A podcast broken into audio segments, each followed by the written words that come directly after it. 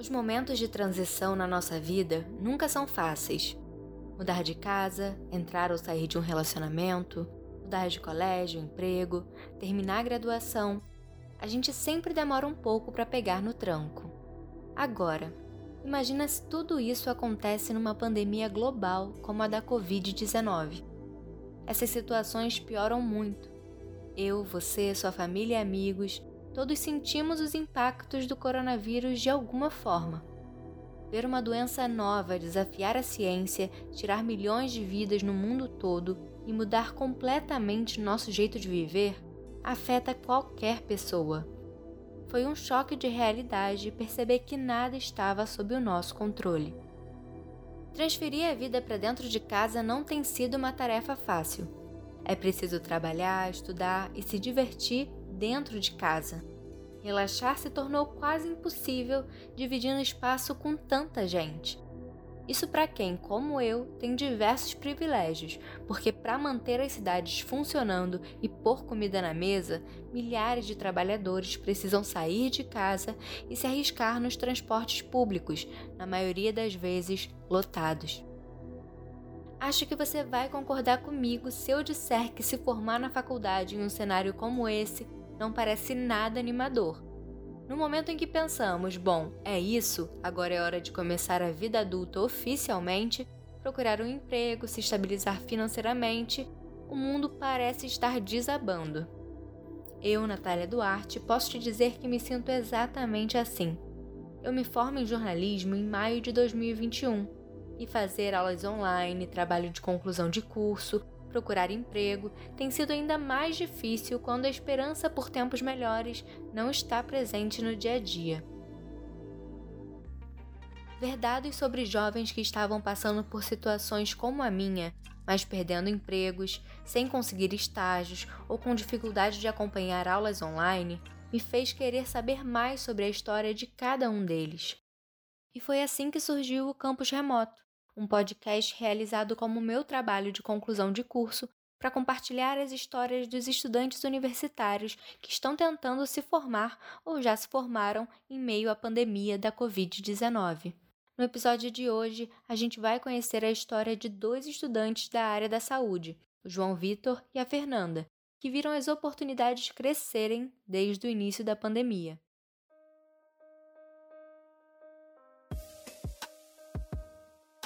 Organização Mundial da Saúde declara pandemia de coronavírus. E o Ministério da Educação já está preparando o retorno dos alunos às universidades e institutos federais de ensino. A primeira etapa será por meio remoto.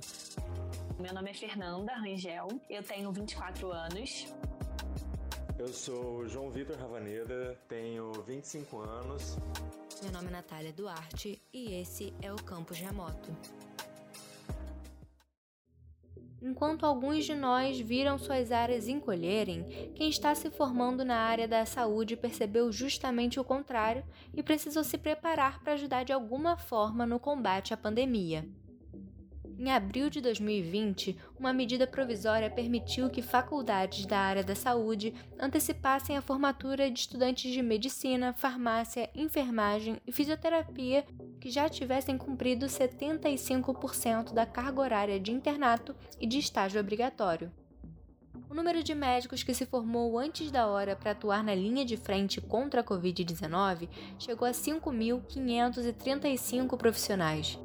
Já no curso de enfermagem, foram 1.289 enfermeiros que somaram ao efetivo. Os números são do portal de monitoramento do coronavírus nas instituições de ensino do Ministério da Educação. Esse é o caso do João Vitor Ravaneda, que se formou em medicina em dezembro de 2020 pela Unirio, a Universidade Federal do Estado do Rio de Janeiro.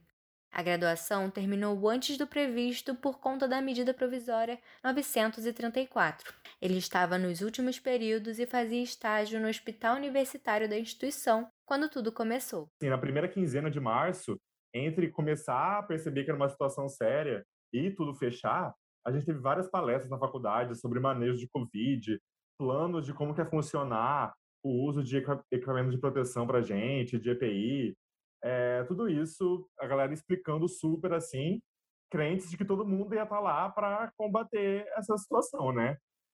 E eu acho que foi os casos na Itália que começaram a mudar a percepção de que não ia ser uma coisa tão simples assim, né? Que ia ser uma coisa que o buraco era mais embaixo. João e outros estudantes que queriam ajudar na linha de frente tiveram que esperar mais tempo para serem autorizados a trabalhar. E essa demora não foi pouca. João voltou para o município de Califórnia, no interior do Paraná, onde nasceu, para passar a quarentena com a família. Ele, como muitos de nós, acreditava que o isolamento duraria 15 dias, até poder voltar para o Rio de Janeiro. E eu tive que me readaptar a morar com meu, com meu pai e com a minha irmã que tinha um modo de viver deles também, porque minha irmã também morava fora e meu pai morava sozinho na minha cidade. Então eram três pessoas adultas tendo que ter um embate ali sobre como gerenciar uma casa, basicamente, né? Cada um com seus horários, com seus tempos, com, tipo, o jeito de deixar organizado as coisas. Então foi, foi complicado também, né? Mas ao longo de abril, João foi tendo a noção de que voltar para o Rio de Janeiro não seria tão fácil. Com o avanço da pandemia na cidade e a faculdade em pausa, ficar em Califórnia, um município com cerca de 8.500 habitantes, foi a saída para ele. Desde, desde os 17 anos, eu nunca tinha passado mais que um mês na minha cidade. E aí, de repente, passei nove meses, sabe? Isso porque, em maio de 2020, João começou a estagiar em um posto de saúde da sua cidade por meio de um programa criado pelo Ministério da Saúde e da Educação, chamado Brasil Conta Comigo. O objetivo era que estudantes de medicina, enfermagem, farmácia e fisioterapia ajudassem a aumentar o efetivo de profissionais no combate à pandemia. Apesar do que muitos alunos acharam, a iniciativa não obrigava que os estudantes trabalhassem.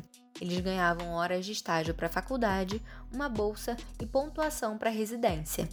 Naquele momento, a cidade ainda não tinha nenhum caso de coronavírus, mas ele temia que as coisas pudessem ficar fora do controle pela falta de estrutura da área da saúde. Cara, será que minha cidade vai virar um antro de Covid, assim, que vai todo mundo pegar e muita gente vai morrer porque é uma cidade pequena?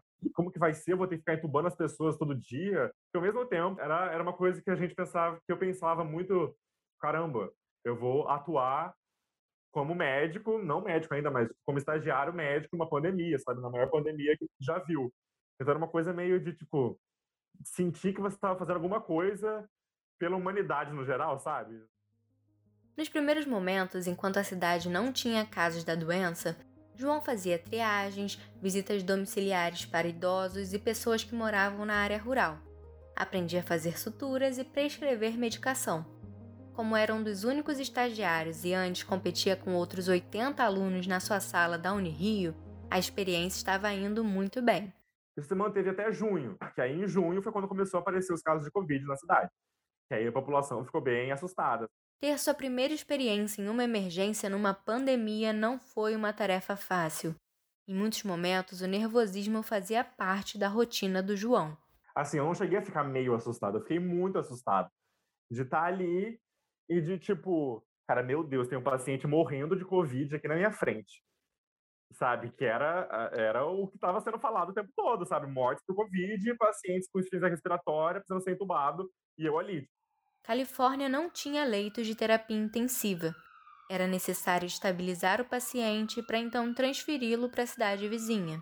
Eu lembro que o primeiro que eu vi era um paciente bem idoso já, ele já chegou super grave. Se ele fosse numa cidade grande, ele tinha que ser encaminhado urgentemente para um, um, um UTI. Só que não tinha, a gente, a gente tinha que atuar naquele segundo com ele, senão ele ia morrer. João nunca tinha pensado em trabalhar em uma emergência antes do programa surgir. A sua especialização será em psiquiatria, então ele entendia que algumas situações graves fariam parte da sua rotina, mas não da maneira que ele chegou a vivenciar. Então era bem intenso, assim, o nervosismo era, era bem grande nesses casos. E de sentir que, cara, o, o, o, paciente desfecho da pandemia estava ali na minha frente, sabe? Que era o paciente em insuficiência respiratória que pode morrer e que ia ser mais um na estatística gigantesca que virou, sabe?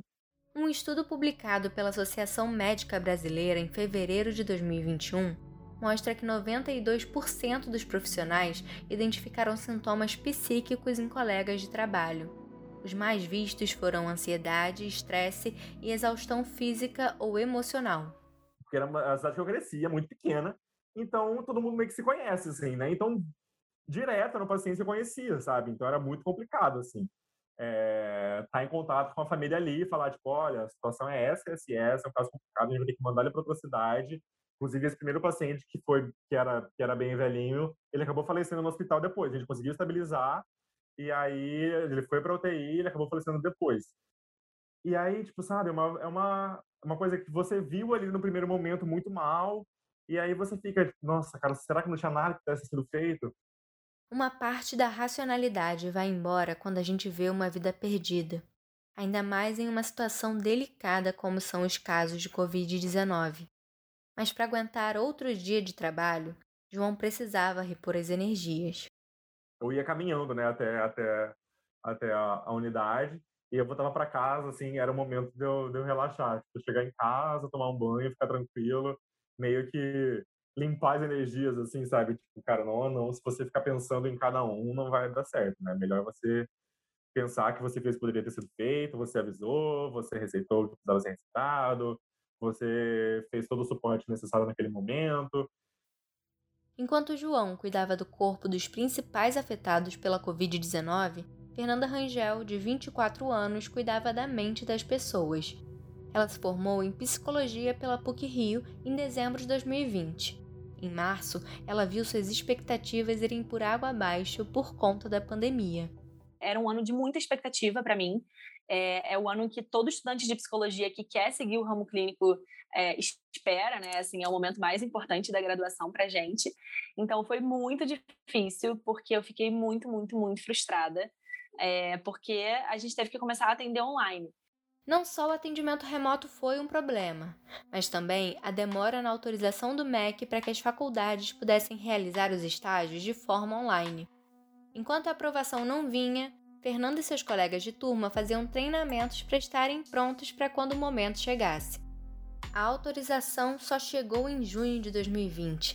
Depois desse período, Fernanda começou a atender os pacientes de uma forma que ela nunca tinha imaginado foi bem ruim atender online, é, porque fica uma coisa um pouco mais impessoal, né? Você não conhece a pessoa, assim, propriamente dita, né? Você não, você não, você não encosta nela, né? Você não tem coisas que, que a internet faz com que você perca, né? Você perde o contato olho no olho. Tem muita gente que faz a sessão olhando para cima, para o lado, é, porque é difícil mesmo, até cansa ficar olhando para a tela muito tempo, né? E tem coisas que a gente perde mesmo, né? Tem muita tem muita coisa de problema de internet mesmo, trava, e aí a gente perde, né? Essa coisa do acolhimento fica um pouco prejudicada, porque se a pessoa chora, você não consegue nem abraçar, você não consegue oferecer um lenço de papel, né? Você não consegue oferecer uma água, é muito difícil, assim.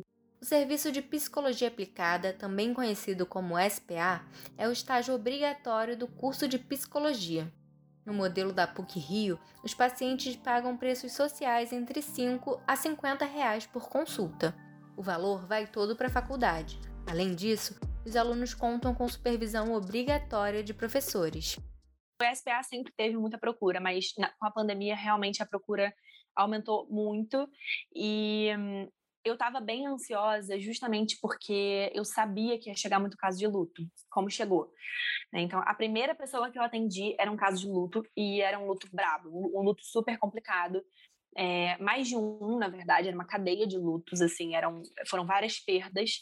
Então, assim, é, e todo mundo comigo também, todo mundo da minha equipe teve que pegar alguém que tinha passado por algum luto, é, principalmente por conta da Covid mesmo, né? Um levantamento da Associação Brasileira de Psiquiatria identificou que entre agosto e novembro do ano passado, os números de novos casos de transtorno mental cresceram 82%.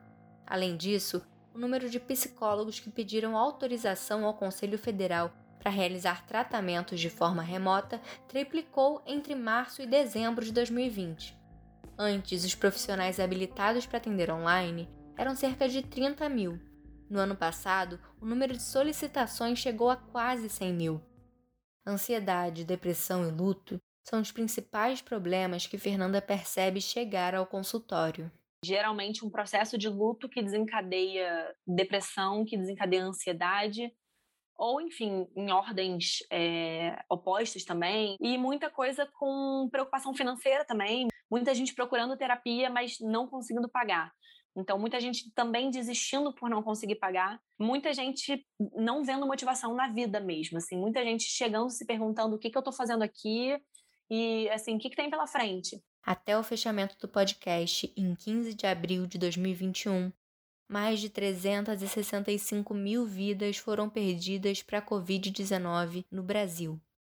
Lidar com a morte de familiares e amigos em um país sem controle da pandemia em um dos momentos mais incertos da história, foram alguns dos motivos para que a esperança começasse a faltar para muitos brasileiros. A gente se dá conta da finitude, de uma forma geral, e a perda da estrutura mais básica, né, que muitas vezes pode ser a perda de uma família, né, de membros importantes da família, é, a perda de, de, finanças mesmo, né, assim, de não ter o que fazer mesmo, de não ter o que comer, não ter o que é, não ter onde morar, enfim, tiveram pessoas que tiveram quedas muito bruscas, assim, de vida mesmo. E essa coisa também, acho que política, né? Não ver ações práticas que auxiliam e acolhem as pessoas que estão passando por consequências difíceis da pandemia só piora o estado emocional. Um exemplo é o auxílio emergencial pago para as famílias em vulnerabilidade. Em um primeiro momento, em 2020, o valor médio era de 600 reais. depois caiu para 300 já em 2021, as parcelas terão em média 250 reais. É uma falta de visão de futuro, porque assim, a gente não tem presidente, né? É, nem governador, nem prefeito, nem nada. Então, assim, é, não estou nem falando só por mim, não. Estou falando, assim, do que chega no consultório mesmo. Né? Assim, muita revolta, muita... É falta de, de visão de futuro mesmo, porque a gente sabe que não tem para onde caminhar mesmo. Então, assim, é uma falta de motivação não só existencial, mas prática mesmo, né? Do tipo, onde é que eu vou trabalhar agora? Como é que eu vou me sustentar? É, como é que eu vou ter apoio se a minha família não está mais aqui? Enquanto a Fernanda me contava sobre o que tem chegado até ela no consultório, eu fiquei realmente triste de ver aonde a gente está como nação. Infelizmente, os números comprovam isso. Uma pesquisa realizada em maio de 2020 pelo Instituto Bem do Estar e Nós Pesquisa e Inteligência revelou que 71% dos entrevistados estão sentindo mais medo desde o início da pandemia. A preocupação excessiva também está presente em 70% das pessoas. Além disso, a insegurança cresceu entre os que perderam renda na pandemia. Mas não foi só entre eles. Até os que continuaram empregados não sentiam segurança na situação em que viviam. Com tantas variáveis negativas à vista, manter a mente sã, sem ajuda, pareceu difícil para muita gente. Eu conheço pelo menos umas quatro ou cinco pessoas que nunca fizeram terapia, nunca tiveram interesse em fazer e, assim, se viram precisando mesmo. É... Tem pessoas que, inclusive, não é que desdenhavam, mas assim, deixavam bem de lado mesmo, tipo, isso não é tão importante assim. E chegaram realmente a assim, deram o braço a torcer e falaram: é, não sustentei, chegou um momento em que não deu mais. O crescimento da procura por tratamento psicológico mostra como a pandemia afetou os brasileiros não apenas fisicamente e financeiramente. Para complementar a renda e adquirir conhecimento, a Fernanda fazia estágio na área de recursos humanos de uma empresa. Com o encerramento do contrato perto do fim da faculdade, a alta demanda por terapia foi o que garantiu uma transição mais tranquila para ela atuar na sua clínica particular. É até meio complicado isso, né? Porque para a gente é muito bom que tenha mais gente procurando terapia, né? Mas infelizmente por um motivo péssimo, né? Que é isso tudo que está acontecendo. Mas com certeza teve uma procura muito alta, assim, o mercado está bem aquecido. Tipo, assim, falta de paciente não vai ser um problema, porque as pessoas estão realmente recorrendo muito à terapia.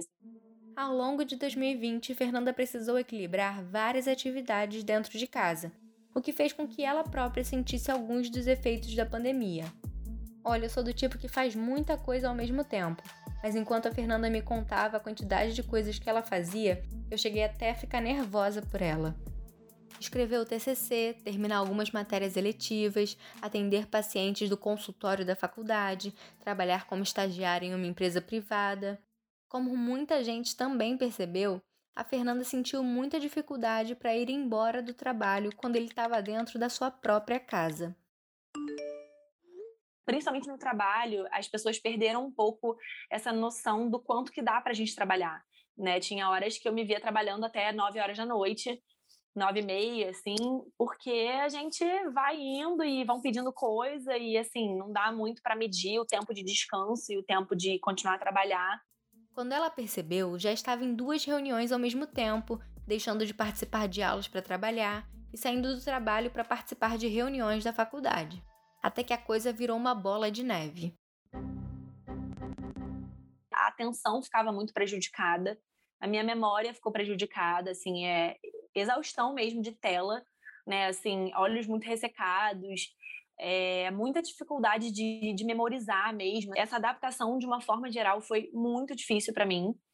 É, meu humor estava muito prejudicado, estava extremamente estressada, é, muito sem paciência, bem à flor da pele, assim, com, a, com aquela sensação de que eu ia explodir a qualquer momento. Assim como o João, a Fernanda também teve dificuldade com a convivência familiar na pandemia. Quem não teve, né? Por morar com o avô, o cuidado era redobrado com a limpeza. Além disso, a mãe dela demorou um pouco para saber os limites do home office. Minha mãe teve muita dificuldade de entender até onde ela podia ir, né? Assim, os momentos em que dava para ela me chamar. Tem essa coisa das compras também, que toda hora chegava a compra e aí tinha que parar tudo, ir para a cozinha, higienizar tudo.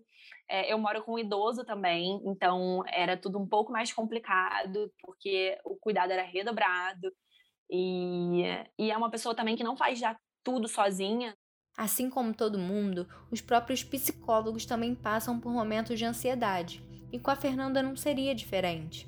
Com todas as responsabilidades que ela tinha, começar a atender pessoas em um momento difícil como a pandemia, e ainda mais de forma online, trouxe sensações complicadas não só para ela, mas para a maioria da sua turma.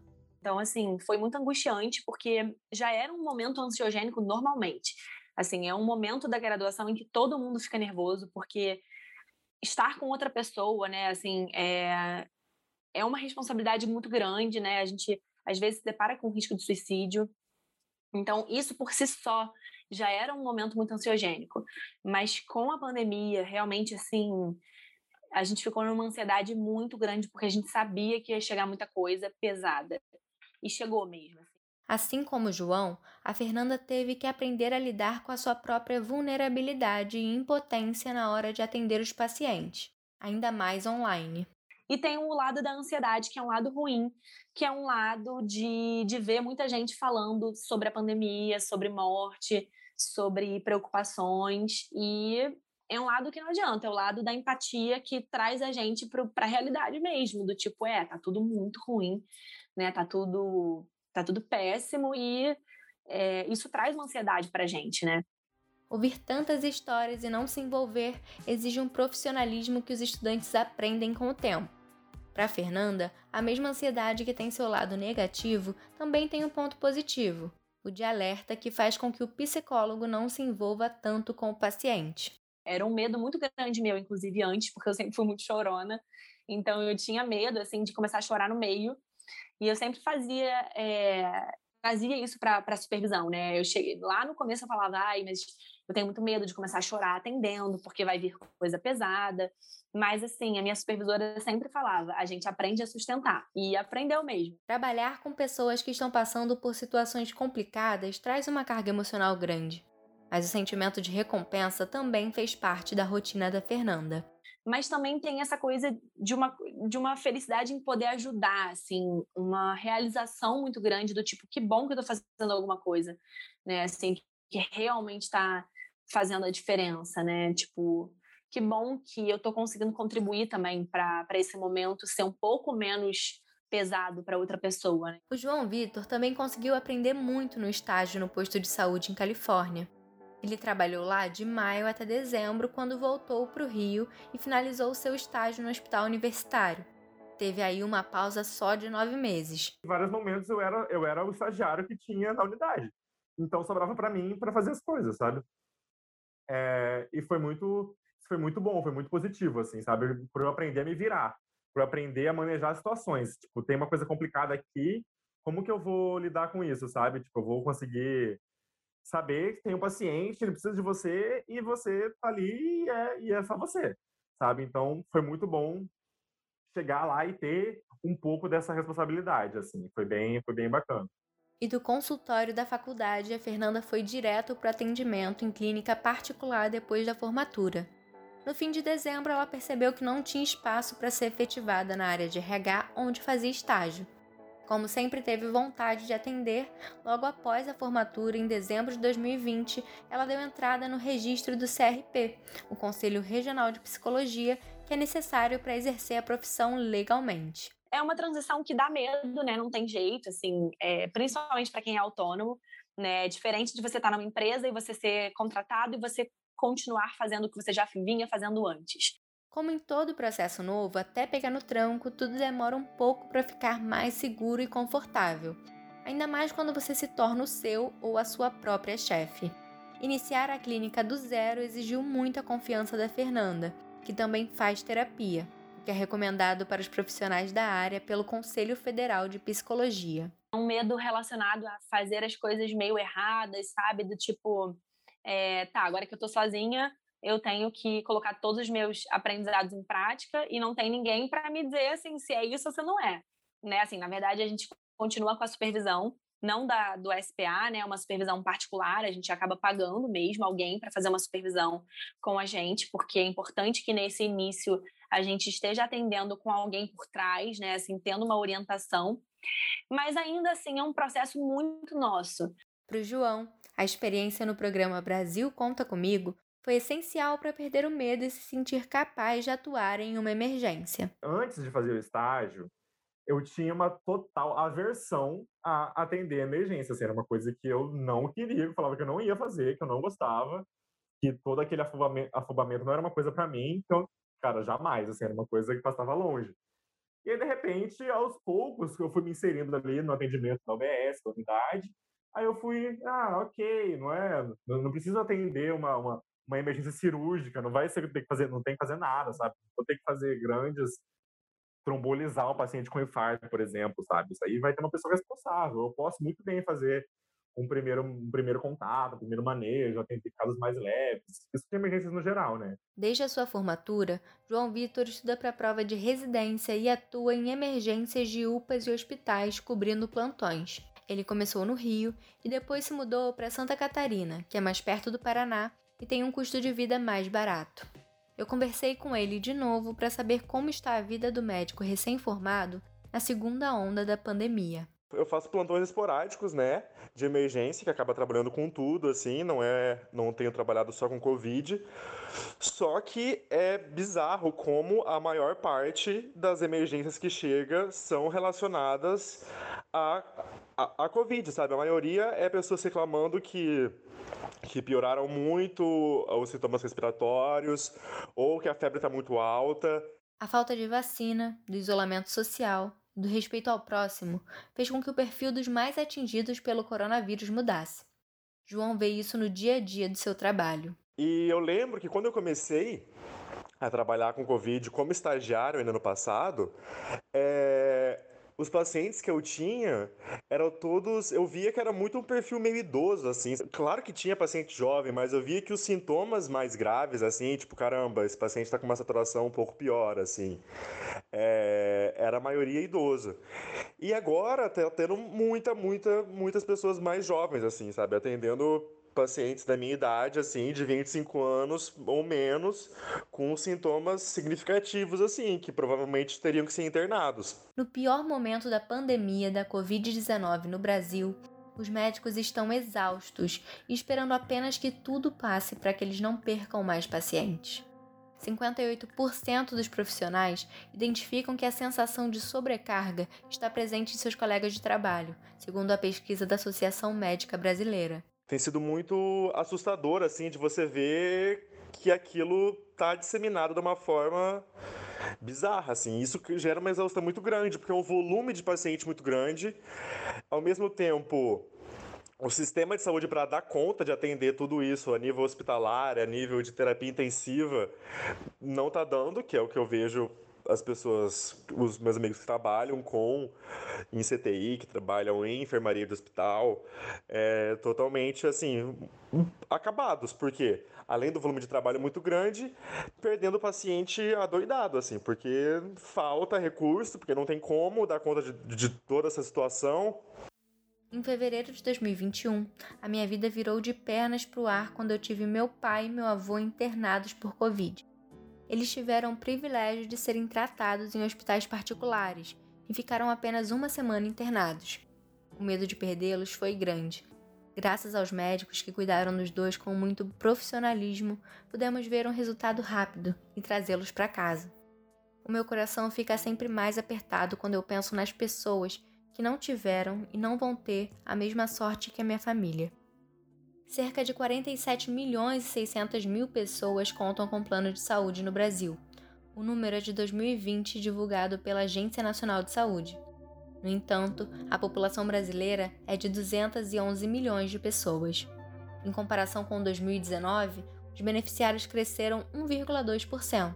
É o primeiro aumento do setor desde 2015. E é muito triste você ver isso acontecendo no momento em que já tem vacina disponível, né? Em que a vacina já está aí, já está, todo mundo pode ser vacinado se tivesse doses para isso, se tivesse insumos para isso, se tivesse é, todo apoio governamental para isso, né?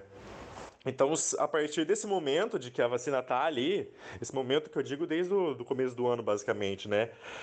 É muito triste ver que são mortes que são evitáveis. Enquanto isso, tanto os médicos como nós nos seguramos na nossa única esperança, a vacina. Eu acho que, tipo, tá todo mundo bem esperançoso, assim, em relação ao ano todo, assim, porque aos poucos as coisas, as pessoas vão sendo vacinadas e vai dando uma melhorada, assim, né? Que nem tá sendo pros idosos agora, que tá todo mundo, os casos diminuíram muito e tal, as mortes, eu tava vendo as mortes em São Paulo, né, de pessoas acima de 90 anos que zeraram por Covid, assim, então é uma boa estimativa, só que assim, o que vai acontecer até lá, né? Até atingir esse ponto. Enquanto João se prepara para a residência e dá plantões, Fernanda continua atendendo na clínica de forma online e só irá para o consultório presencial quando houver uma vacinação mais ampla. A psicóloga também engrenou um mestrado na própria PUC e espera seguir com as duas ocupações simultaneamente. Com a pandemia, eu acho que veio esse senso de é, de finitude mesmo em relação a tudo, sabe? Do tipo, cara, a gente não sabe até quando a gente está aqui, a gente não sabe é, até quando as pessoas ao nosso redor estão aqui. Então, fica aquela coisa de aproveitar a vida é, no seu máximo mesmo, assim, sabe? Do, do, tipo, eu vou fazer o que me faz feliz porque é o que resta. Mas, ao mesmo tempo, eu acho que também para muita gente pegou essa questão financeira mesmo. Então, eu acho que nem todo mundo tem como escolher tanto assim, sabe? Eu acho que eu sou muito privilegiada, inclusive, por ter podido escolher. Pois é. Nem todo mundo pode escolher o melhor para si, porque precisa de empregos para colocar comida na mesa e garantir um futuro melhor para sua família. Em janeiro de 2021, quase 27 milhões de brasileiros vivem com menos de 246 reais por mês, ou seja, quase 13% dos brasileiros sobrevivem com pouco mais que 8 reais por dia. Os números são de uma pesquisa realizada pela FGV Social. Com grandes chances da fome bater a porta, muitos brasileiros não têm opção de escolher um emprego na área que gostam ou tomar a decisão de ficar em casa para proteger a si e a própria família. Eu espero que em breve todos estejam vacinados e possam exercer sua liberdade, além de aproveitar a dádiva que é viver durante e depois de uma pandemia. No próximo episódio do Campus Remoto, a gente vai falar justamente sobre a dificuldade que estudantes têm de se inserir no mercado de trabalho durante a pandemia, quando o desemprego bate recordes. O podcast Campus Remoto é o meu projeto prático de conclusão do curso de jornalismo na Universidade Federal Fluminense. Produção, roteiro, locução e edição feitos por mim, Natália Duarte. A orientação foi realizada pela professora Adriana Barsotti. O programa conta com áudios da Rádio Nacional da Empresa Brasileira de Comunicação. Até o próximo episódio.